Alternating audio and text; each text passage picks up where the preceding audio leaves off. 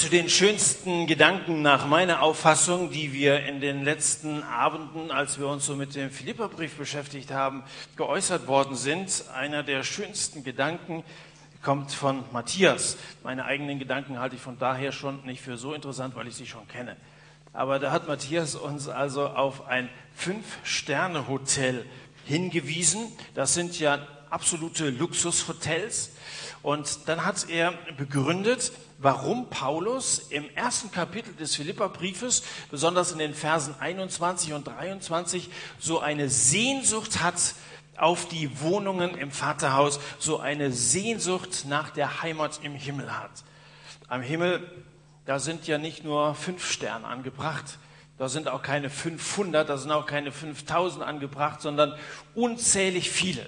Und das fand ich einen sehr schönen Gedanken, dass wir allen Grund haben, wenn wir uns unserer Errettung sicher sind, wenn wir an Jesus glauben und dieses Ziel vor Augen haben, ich werde einmal bei ihm ankommen, allen Grund haben, uns riesig darauf zu freuen. Das ist ja das, was dieser ganze Brief atmet, diese Freude der Erwartung, die Paulus hat im Blick auf die Zukunft, die ihn erwartet. Aber noch ist er unterwegs und er ist sich noch mehr bewusst, dass die, die er hier anschreibt im Philipperbrief unterwegs sind und er hat ihnen noch so einiges mitzuteilen. So ein Sternenhimmel, der fasziniert ja. Sterne, die haben Menschen immer schon fasziniert. Da stehst du also vor der unendlichen Weite des Weltalls und du sagst, wow. Und manche schließen bei ihrer Bewunderung Gott aus. Es gibt solche, die so weit gehen, dass sie die Sterne verehren und dass sie sogar alle ihre Entscheidungen abhängig machen von Sternen und den Gott des Himmels dabei völlig ignorieren. Dabei müsste sich eigentlich selbst unter den Horoskoplesern herumgesprochen haben, dass das Glitzerzeug, das da am Himmel herumhängt, eigentlich nur Materie ist.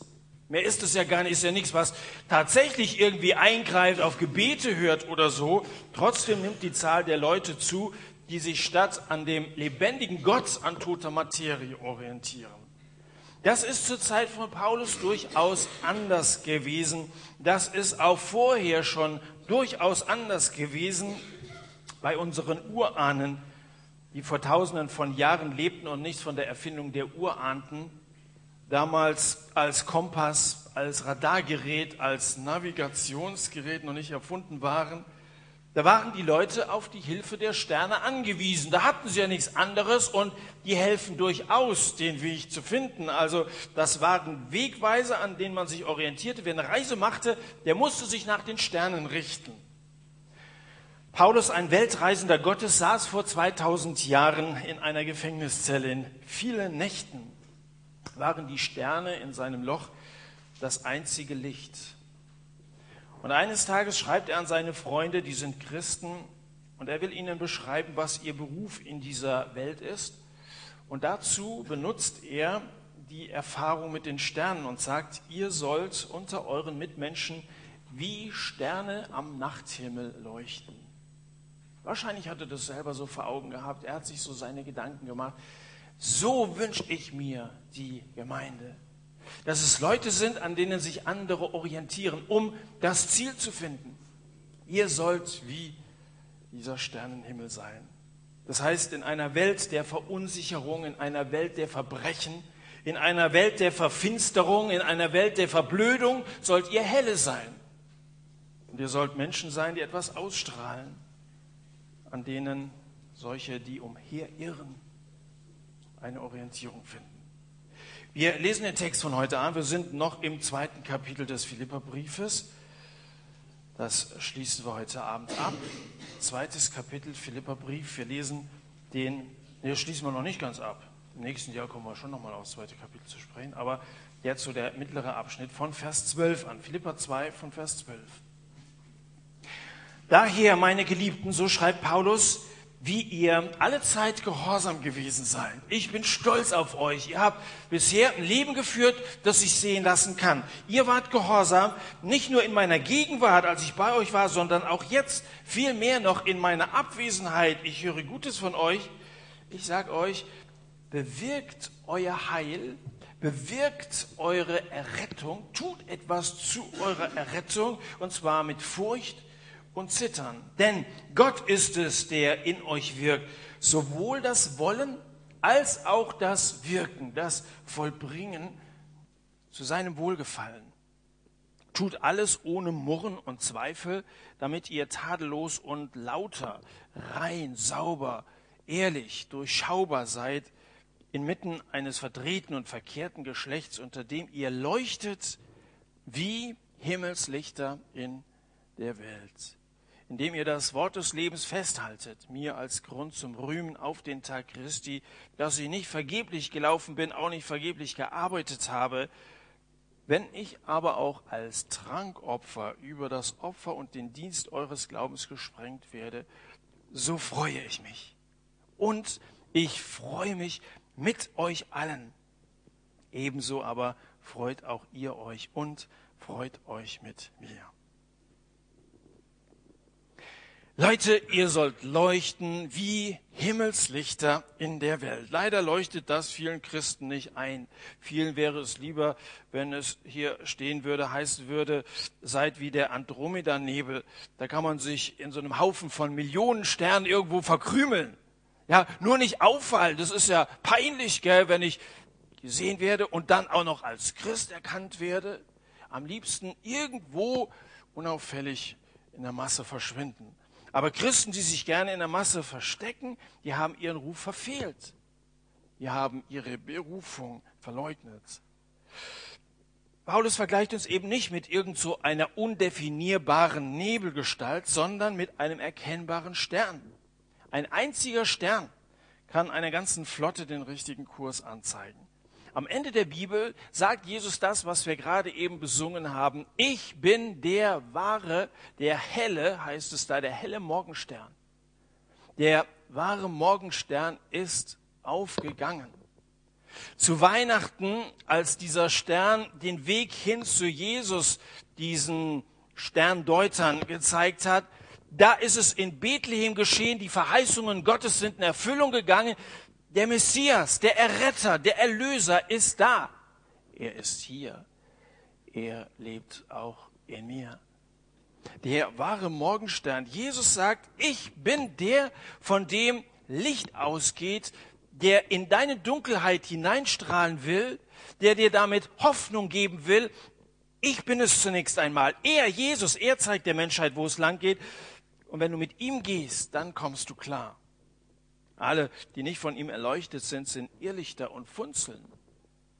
wenn du denen nachgehst, dann landest du im Finstern. Deswegen rate ich dir, geh mit, geh mit Jesus. Geh mit Jesus. Und wir, die wir jetzt eben diesen Auftrag haben, solche Himmelslichter zu sein, wir sind eben erfüllt von ihm. Das ist ja nicht unsere eigene Ausstrahlung, die Leute beeindrucken soll, sondern genau das, was wir gesungen haben. Er lebt in mir und ich will transparent sein, so dass er aus mir herausstrahlen kann, damit etwas von seiner Gegenwart, seiner Lebendigkeit an meinem Leben sichtbar wird, dass ich ein Stück weit seine Wesensarten an den Tag lege, aber auch ein Wegweiser hin werde zu Gott, zu Jesus und damit eben auch zu Gott und das große Ziel, von dem wir da am Anfang gesprochen haben. Geh mit Jesus. Das ist einfach das Beste. Aber das ist nicht einfach. Gott gibt uns nämlich nur etwas, sondern er verlangt auch etwas, was er von, was er von uns verlangt, ist Gehorsam. Das klingt nicht besonders gut. Also du hast als kleines Kind hast du immer, du musst gehorsam sein. Sei schon lieb, gell? Hört man nicht, jetzt seid ihr Teenager und ihr seid teilweise schon erwachsen. Also was Gehorsam, jetzt hör mir auf oder so, gell? Aber Paulus hat es hier durchaus mit erwachsenen Leuten zu tun und er spricht zunächst mal am Anfang dieses Kapitel oder dieses Abschnitts, den wir gelesen haben, von Gehorsam, wie ihr alle Zeit gehorsam gewesen seid. Also ihr seid Leute, auf die man sich verlassen kann, so macht weiter. Also auch wenn wir das nicht gerne hören, in der Bibel ist häufig die Rede von Gehorsam, so häufig, dass Paulus die Formel Glaubensgehorsam bilden konnte. Glaube und Gehorsam hat sehr viel miteinander zu tun. Jetzt verlangt Gott von uns keinen Gehorsam wie so ein Feldwebel beim Bund, ja, dass er ohne nachzudenken einfach macht, sondern er erwartet Gehorsam aus Liebe wie so ein Vater, der es gut meint mit seinen Kindern. Jetzt haben wir wahrscheinlich wieder Schwierigkeiten, die Worte Liebe und Gehorsam zusammenzubringen, aber du musst mal das Wort Liebe in der Bibel verfolgen. Da ist im Zusammenhang mit Liebe normalerweise nicht von Gefühlen die Rede, sondern da ist immer wieder von Gehorsam die Rede. Also das müssen wir uns irgendwie mal abgewöhnen, dass wir das ausschließlich mit Gefühlen in Verbindung bringen, wenn wir von Liebe, gerade die Liebe zu Gott und die Liebe zu meinem Nächsten reden. Wenn die Bibel die wenn die Liebe, die die Bibel meint, ein Gefühl wäre, dann wäre es ja Unsinn, wenn Jesus uns befehlen würde, äh, ihr sollt einander lieben. Das ist das neue Gebot, das ich euch gebe, dass ihr euch untereinander liebt. Also ein Gefühl kann man nicht befehlen. Gefühl, entweder habe ich das oder ich habe es nicht. Oder kann ich sagen, so jetzt fühl mal warmherzig für den oder jenen ja, Liebe. Das kann man nicht befehlen. Das geht nicht. Also wenn mein Nachbar eine unsympathische Monsterbacke ist, dann kann ich mir nicht empfehlen, befehlen, fang an, den sympathisch zu finden und auf einmal Gefühle für den zu entwickeln oder so. Ähm, aber ich kann mir befehlen, hör auf, ihn Monsterbacke zu nennen. Und ich glaube, darum geht's, wenn, wenn Paulus sagt, seid gehorsam. Und auch jetzt im Text von letzter Woche, dass wir zueinander stehen sollen, uns vertragen sollen, dass wir uns ein bisschen was vornehmen können in Bezug auf das Umgehen miteinander, wie wir übereinander reden und so weiter. Ich kann Gott um Kraft bitten, meinen ekligen Nachbarn oder vielleicht ist bei dir der Lehrer oder der Chef oder sonst irgendwelche. Letzte Woche, als wir darüber gesprochen haben, sind zwei Leute zu mir gekommen und haben gesagt, das ist alles schön und gut, was du sagst über das Zusammenhalten und so weiter, aber wenn ich an den oder den denke, dann sehe ich rot. Ich kann den nicht leiden. Und deswegen, wenn uns das leicht fallen würde, zufallen würde, dann bräuchte Gott uns das nicht befehlen. Aber deswegen eben immer diese Aufforderung, dass wir zueinander stehen sollen. Und zwar unabhängig von liebevoller Gefühlsstimmung. Liebe, von der die Bibel redet, ist kein Gefühl, das du hast, sondern eine Tat, die du für Gott zu tun hast. Liebe im Sinne von Jesus kann sogar heißen, dass du ganz entgegen deiner Gefühle handeln sollst. Schau mal auf Jesus. Was hatte Jesus wohl für Gefühle, als er da im Garten Gethsemane kurz vor seiner Verhaftung und dann Verurteilung und dann seiner Hinrichtung, als er betete, mit seinem Vater sprach, sich auf seinen Tod vorbereitete. Hat er sich ja gut gefühlt? Hunde elend war es dem zumute. Das einzige Gefühl, was er hatte, das war blankes Entsetzen, so dass er aus lauter Angst Blut geschwitzt hat.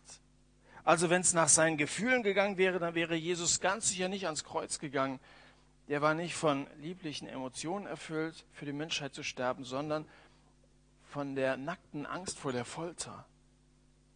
Deswegen hat er dreimal zu Gott gefleht, dass er ihm diese Tortur erspart. Und als er nach Bitten und hartem Kampf endlich zustimmte, da zeigte sich seine Liebe nicht in einem erhebenden Gefühl, sondern in einem Gott ergebenen Gehorsam. Nicht mein Wille, Vater, sondern dein Wille geschehe. Ich bin gehorsam, ich gehe deinen Weg größte Liebestat der Menschheit, als Gottes Sohn am Kreuz für uns stirbt, war eine Gehorsamstat. Er war gehorsam bis zum Tod. Das ist ja der Abschluss von dem Text letzte Woche gewesen. Er, Jesus, war gehorsam bis zum Tod, ja zum Tod am Kreuz. Er war gehorsam. Mit Furcht und Zittern hat Jesus die Rettung der Menschheit vollbracht.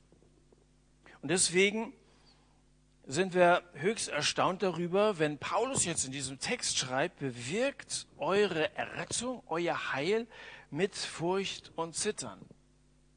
Das klingt ja irgendwie ein bisschen fremd, wenn du von jeher immer gehört hast, Jesus ist für uns gestorben, er hat alles getan, er hat ge Furcht gehabt und gezittert und, und ist also den Weg bis ans Kreuz gegangen, damit wir eben nichts mehr dazu tun können. Und jetzt heißt es hier, bewirkt euer Heil mit Furcht und Zittern, das passt ja irgendwie nicht zusammen.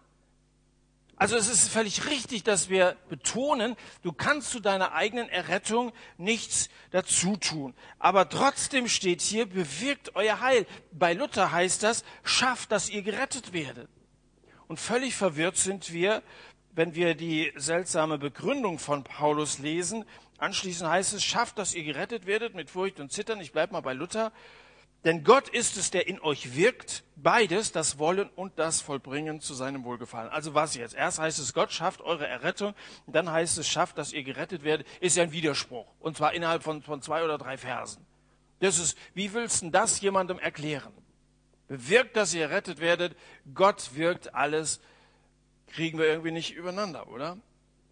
Also ich finde nicht, dass das ein Widerspruch ist. Klar.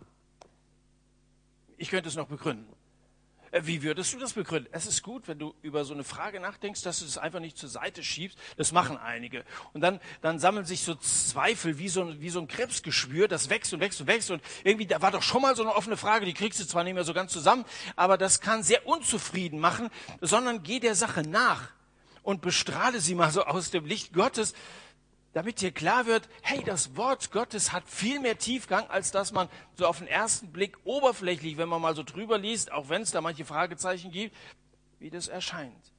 Also, klären wir das mal auf. Erstens steht hier nicht, schafft eure Rettung, sondern schafft, dass ihr gerettet werdet. Das ist passiv. Das wollen wir erstmal festhalten. Zweitens, Zweitens finden wir überall in der Bibel diese Aussagen nebeneinander. Gott wirkt alles. Er ist der Geber. Alles ist Gnade. Der Mensch kann für, zu seiner Errettung nichts dazu beitragen. Ihr seid gerettet. Und daneben finden wir in der Bibel, lasst euch retten. Hundertfach Ermahnungen zum Handeln, Appelle an unseren Willen, Aufrufe zur Entscheidung, Befehle zum Gehorsam. Das ist ja nicht die einzige Stelle, die sagt, hey, reißt euch zusammen und tut etwas und so weiter. Also, das, das finden wir öfters. Und das Dritte, das ist kein logischer Widerspruch, sondern das ist eigentlich ganz logisch. Und ich will versuchen, euch das anhand eines Beispiels klarzumachen. Ihr sitzt alle hier und ihr guckt mich an. Es freut mich immer, wenn ich euch sehe und in eure netten Gesichter gucken kann. Ihr guckt mich an, benutzt eure Augen. Wo habt ihr aber eure Augen her? Ah, von Gott, oder? Die Augen, die ihr habt, sind eine einzigartige Erfindung, kann kein Mensch nachmachen. Und ein einmaliges Geschenk Gottes. Du kannst deine Augen nicht machen, aber du kannst deine Augen aufmachen. Das macht Gott nicht für dich. Das heißt, er hat alle Voraussetzungen geschaffen, aber die Augen benutzen und wozu du sie benutzt, das ist deine Verantwortung. Du kannst nicht darauf warten, dass Gott in seiner Gnade wie so eine Marionette deine Augendeckel an so einem dünnen Faden immer hochzieht, wenn es was zu sehen gibt, gell? Sondern du musst deine dir geschenkten Klubscher schon selber aufmachen, wenn du mitkriegen willst, was draußen so passiert. Das ist doch völlig klar. Und was du mit deinen Augen machst, wohin du siehst, das ist deine Verantwortung. Also du bestimmst, ob du mit deinen Augen deiner Verlobten oder einem anderen Mädchen zuzwinkerst. Du bestimmst, ob du dir einen guten Film anguckst oder ob du dir jeden Mist reinziehst. Das bestimmst du, das ist deine Verantwortung. Wenn du im Vertrauen auf die Gnade Gottes zu faul bist, deine Augendeckel aufzuklappen, dann wirst du gegen die Wand rennen.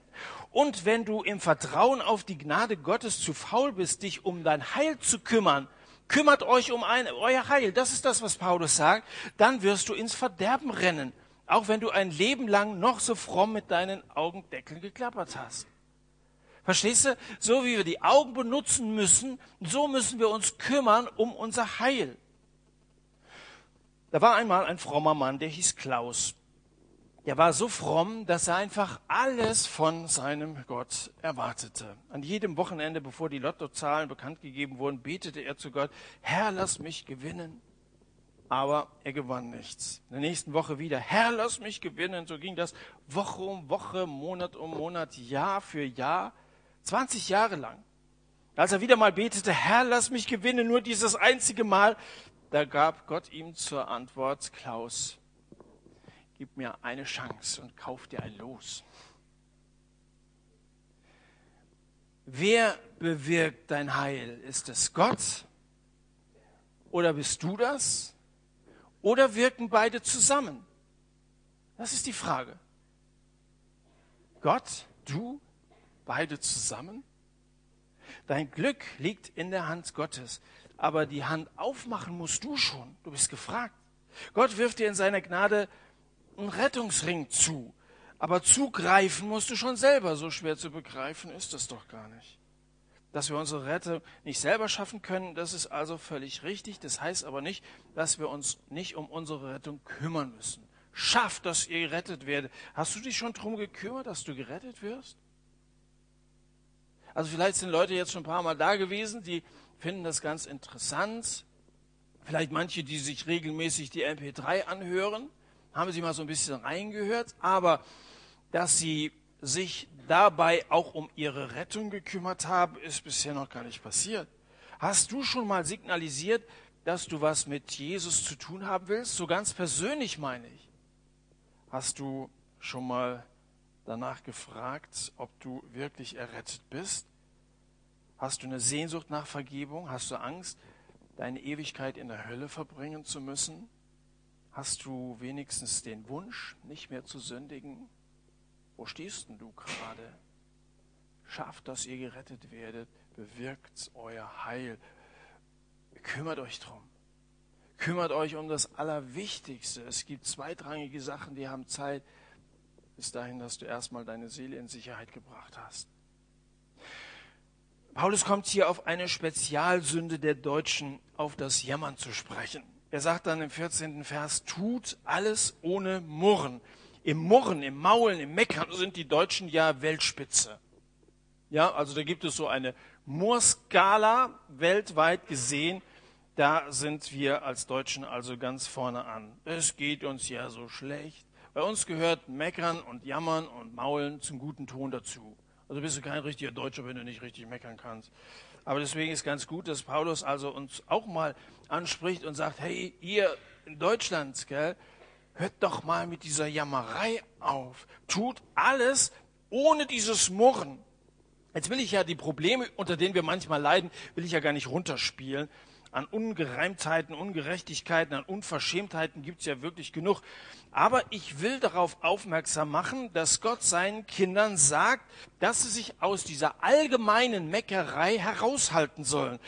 Lesen wir mal ganz, tut alles ohne Murren und Zweifel, damit ihr tadellos und lauter seid, unbescholtene Kinder Gottes inmitten eines verdrehten und verkehrten Geschlechts, unter dem ihr leuchtet wie Himmelslichter in der Welt, indem ihr das Wort des Lebens festhaltet. Es ist nicht sehr schmeichelhaft, wenn die Bibel unsere Welt als krumm und verdreht bezeichnet. Aber ich finde es sagenhaft, dass die Bibel uns zutraut, in dieser Welt aufrecht und gerade zu gehen und als ein Licht zu leuchten. Die Welt ist krumm und verdreht. In diesem verkehrten, verdrehten Geschlecht sollt ihr gerade stehen, damit ihr auffallt. Das ist ein anderes Bild für Licht zu sein, damit Leute aufmerksam machen. So was gibt's auch noch krumme Touren beim Geldverdienen, krummer Buckel vor der Meinung der Masse, das sind die typischen Haltungsschäden unserer Generation ohne Rückgrat. In diesem Geschlecht, in dieser Generation von Krummheiten seid gerade. Das ist eine verdrehte Generation, weil sie Gott den Rücken zudreht und sich einbildet, es liefe ohne Gott besser. Es ist eine verdrehte Generation, weil sie das Wort Gottes verdreht. Zum Beispiel, was das Wort Gottes töten nennt, das wird irgendwie beschönigt und als Schwangerschaftsabbruch bezeichnet und damit wird es erlaubt. Das ist eine verdrehte Generation. Das ist auch eine verdrehte Generation, weil sie sich selbst egoistisch immer um sich selber dreht und sich einbildet, sie könne ihren Wohlstand genießen, indem dass sie Ausgehungerte und Ausländer einfach neben sitzen und stehen lässt, ohne sich um andere zu kümmern. Verdrehte Generation, weil wir so in uns selber verkrümmt sind, weil wir so auf uns selber schauen. Hauptsache, ich komme irgendwie durch und die Lieblosigkeit überhand nimmt in dieser Generation. Ich will jetzt die Verdorbenheit unserer Generation nicht ausmalen, das besorgen die bunten Bilder in, in jeder Nachrichtensendung. Hier sagt Gott, dass er von uns erwartet, dass wir uns raushalten, indem dass wir uns reinhalten. Er sagt, wir sollen lauter sein, das heißt sauber, rein. Alles fremdartige Material ist dabei rausgenommen. Gold wurde geläutert, wird bis heute geläutert, wurde gesäubert. Ihr sollt euch raushalten, indem dass ihr euch reinhaltet in der aktuellen Ausgabe des Dillenburger Wochenblatts, ich weiß nicht, ob er sowas liest, hat unser Bürgermeister, der Michael Lotz, im Editorial geschrieben. Ich habe ihm darauf eine E-Mail geschrieben, habe gesagt, das fand ich richtig gut. Ich stimme dem voll zu. Da hat er mir zurückgeschrieben, frohe Weihnachten gewünscht, soll euch grüßen. Ich habe ihm geschrieben, dass ich das heute Abend erwähnen werde. Also der weiß da. Höflichkeit, Respekt, Zurückhaltung sind Werte, so schreibt der Michael Lotz, die in unserer Gesellschaft nur noch wenig zählen. Angesagt ist jeder, der frech über den anderen herzieht. Höflichkeit gibt's gar nicht mehr. Respekt, sagt er, gibt's überhaupt nicht mehr. Zurückhaltung, das sind Werte, die heute völlig unbekannt sind. Und dann kommt er in dem Beitrag da auf, auf Comedy im Radio und im Fernsehen zu sprechen, wo Politiker, der ist nur selber einer, vielleicht ist er manchmal leidtragender, aber er hat völlig recht damit, Politiker oft auf verletzende Art und Weise durch den Kakao gezogen werden. Dabei sind das von Gott eingesetzte Verantwortungsträger, für die wir beten sollten und nicht schlecht über sie reden sollten. Also mir macht es auch manchmal Bauchschmerzen. Ich meine, ihr habt nichts gegen Humor. Also ich will jetzt hier nicht die Welt so ganz schwarz, wir müssen mit Ernsten keine Witze erzählen oder so. Da kennt er mich auch schlecht. Gell? Aber, aber wir müssen auch aufpassen, worüber wir lachen. Verbannt alle Unzufriedenheit und Streit, äh, Streitsucht aus eurer Mitte. Ähm, lasst uns lieber positiv unterstützend, betend auch über solche Verantwortungsträger reden. Lasst uns anders sein. Anders sein heißt in der Bibel heilig sein. Und heilig sein heißt zu Gott gehören.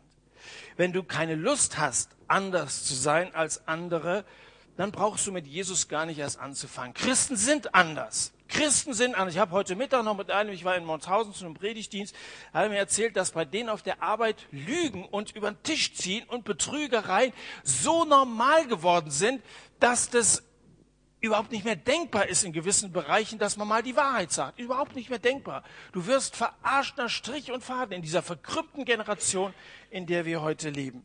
Aber Christen machen da einfach nicht mit. Daran sollen wir erkennbar sein. Also wenn du keine Lust darauf hast, dann fang mit Jesus gar nicht an. Aber wenn dich dein bisheriger Lebensstil und auch der Lebensstil deiner Umwelt, dein eigenes Leben anwidert, dann komm zu Jesus.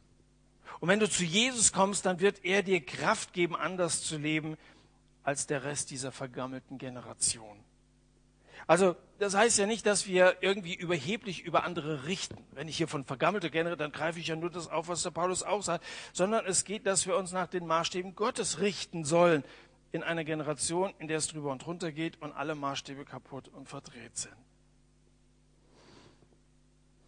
In einem Lied von Jörg Swoboda, der wird im nächsten Jahr eine große Evangelisation hier in Dillenburg halten, heißt es, ich habe die Entdeckung gemacht, gerade Menschen sind schön. Müsst ihr euch mal das ganze Lied anhören. Vielleicht auch nicht euer Stil, aber da geht es ja auch mehr um die Inhalte als, ja, Günther, singst du uns mir ja nochmal vor. Es ist einfach schön, geradlinigen, aufrichtigen Menschen zu begegnen. Ich weiß nicht, ob du solche kennst, aber ich umgebe mich sehr gerne mit, Leute, mit Leuten, auf die ich mich verlassen kann. Man hat es ja manchmal mit Leuten zu tun, wo man das Gefühl hat, der ist irgendwie undurchsichtig, der redet irgendwie so verschwommen, du weißt gar nicht, wo der dran ist, der hat irgendwas zu verbergen. So Leute gibt es auch. Das sind Leute, die sich manchmal sogar Christen nennen, die stolpern überall rum. Und da ist es eine Wohltat, wenn man mal einem Menschen begegnet, der mit Jesus lebt. Von dem man den Eindruck hat, dem kannst du vertrauen, dem kannst du auch mal was anvertrauen, der ist in Ordnung. Wir sind in meinem Leben solche Menschen begegnet, Menschen, die so eine Atmosphäre der Reinheit und Klarheit verbreiten, dass niemand wagen würde, in deren Gegenwart einen schweinischen Witz zu erzählen oder ein verletzendes Wort zu sagen. Würde keiner wagen. Das sind Menschen, die sich reinhalten, indem dass sie sich raushalten. Das sind Leute, die man als lautere Persönlichkeit bezeichnen kann. Das Wort lauter gebraucht der Apostel Paulus hier, seid tadellos und lauter das Wort, das kennst du vielleicht noch aus der Disco, ey, mach mal lauter. Ja. Aber das ist nicht das, was hier gemeint ist. Oder wir kennen diesen Begriff als das Gegenteil, als einen Ausdruck von unlauterem Wettbewerb. Das kennt man auch. Genau das Gegenteil. Das ist in unserem Sprachgebrauch drin, bezeichnenderweise. Aber das Positive, lauter zu sein, das gibt's in unserem Wortschatz gar nicht. Das ist typisch für unsere Zeit. Das klingt altmodisch und fremd und so. Klar, wenn es in unserer Zeit keine lauteren Leute mehr gibt oder wenn die so selten sind wie eine aussterbende Tierart, dann kennt man auch den Begriff nicht mehr. Aber die gibt es. Und ich danke Gott, dass er mir in meiner Generation, in dieser Generation von Heuchlern, solche lauteren Persönlichkeiten über meinen Lebensweg geschickt hat. auch hier in diesem Saal heute Abend sind solche dabei. Wann hat Gott dir zuletzt einen strahlenden Christen, eine lautere Persönlichkeit über den Weg geschickt? Nicht eine laute, die so sich brüsten und groß tun und so, so laute Leute, die gibt es genug. Das muss sich beides auch nicht unbedingt ausschließen. Schönen Abend noch und fahrt vorsichtig, es ist glatt draußen. Das war nicht laut genug, das haben Sie nicht gehört, haben Sie nicht auf sich bezogen. Wann bist du das letzte Mal solchen strahlenden Christen begegnet? Oder was noch wichtiger ist, willst du nicht selber so eine lautere Person werden, so ein strahlender Christ sein? Was heißt hier wollen? Du sollst es nach Gottes Willen. Ihr sollt solche Leute sein, sagt Paulus. Und du kannst es mit Gottes Hilfe. Ja, genau du. Auch wenn du dir das nicht zutraust. Paulus stellt hier keine Forderung, ohne uns nicht auch den Weg zur Realisierung zu zeigen. Er zeigt uns den Weg, den jeder gehen kann, auch du. Er schreibt, lautere Persönlichkeiten, strahlende Christen werdet ihr, indem ihr das Wort des Lebens festhaltet. Das Wort Gottes ernst nehmen, festhalten an der Bibel. Das ist eine einfache Aussage. Lebe nach der Bibel, gehorche Gott und dann gefällst du Gott und dann nützt du dieser Welt. Deswegen predigen wir ja hier Woche für Woche das Wort Gottes. Doch nicht, weil wir nichts anderes zu tun hätten, sondern weil das Einfluss haben soll auf unseren Charakter, auf unsere Art, auf unser ganzes Leben, auf unser Handeln, Verhalten auch anderen gegenüber. Deswegen sprechen wir davon, weil Paulus sagt, haltet unbedingt daran fest. Und ich wünschte mir sehr, dass sich das eben nicht nur beschränkt auf so eine Berieselung sonntags abends, ist so nett hier zu sein und die heizen immer so schön oder so, sondern dass du das Ganze auch in deiner Woche fortsetzt und vielleicht auch den Text, der in der nächsten Woche, nächste Woche ist jetzt gerade nicht, aber dass du den mal liest und wieder liest und wieder liest und so wirklich das Wort Gottes so mal richtig von dir Besitz ergreift und dir dann die Auslegung dazu anhörst, das miteinander vergleichst und dass das Wort Gottes wirklich zu etwas wird, das in dir anfängt sich zu bewegen und lebendig zu werden. Wir Christen werden die Welt wahrscheinlich nicht retten. Wir haben, glaube ich, noch nicht mal den Auftrag, die Welt zu verändern. Aber einfach indem wir Christen sind, fallen wir auf. Und indem wir uns verändern, verändern wir die Welt. Indem wir uns verändern, verändern wir die Welt. Wir können Leuchtsignale für andere sein, dass man trotz Dunkelheit, trotz Gemeinheit und Leid und Bitterkeit aufrecht in dieser Welt leben kann. Versuch es. Versuch es, mit Jesus zu leben. Lass an dir arbeiten lass aus dir eine lautere Persönlichkeit werden. Ich glaube, du sehnst dich selber danach, dass du deine Sünden loswirst, dass du mit einem guten Gewissen leben kannst, dass Gott in dir was verändert und dass du plötzlich zu jemandem wirst, dessen ganzes Leben anziehend wird für andere. Versuch's anders zu sein als die anderen, auch wenn es nicht leicht ist und auch wenn das vielleicht Leid nach sich zieht. Aber wenn eine Rakete abgeschossen wird, bald ist Silvester, kannst du mal beobachten, dann wird sie durch die Stöße so erschüttert, dass sie einen Teil von sich selber verbrannt zurücklässt. Also das meiste ist ja am Ende nur noch Schrott. Die selber geht dabei drauf. Wenn du dich davor fürchtest, die Abschussrampe des Leidens zu betreten und das Opfer der Selbstaufgabe zu bringen, dann wirst du wahrscheinlich nie aufsteigen zu einem Leuchtsignal für andere. Aber damit schließt Paulus diesen Text von heute Abend ab und sagt, es kann sein, dass ich gesprengt werde, dass ich über das Opfer gesprengt werde. Es kann sein, mit mir geht es bald zu Ende. Damit rechnete er.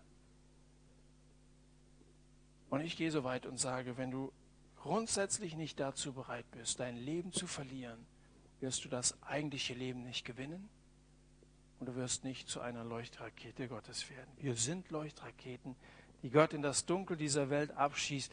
Nur diejenigen von euch, die damit einverstanden sind, für Christus, für Gott zu leuchten und zu leiden, die sind von ihrer Bestimmung her da angekommen, wo Gott sie haben will. Ich schließe, ich schließe mit Zeilen des Daniel-Musicals von WDL, das das, was wir heute Abend gesagt haben, nochmal super gut zusammenfassen.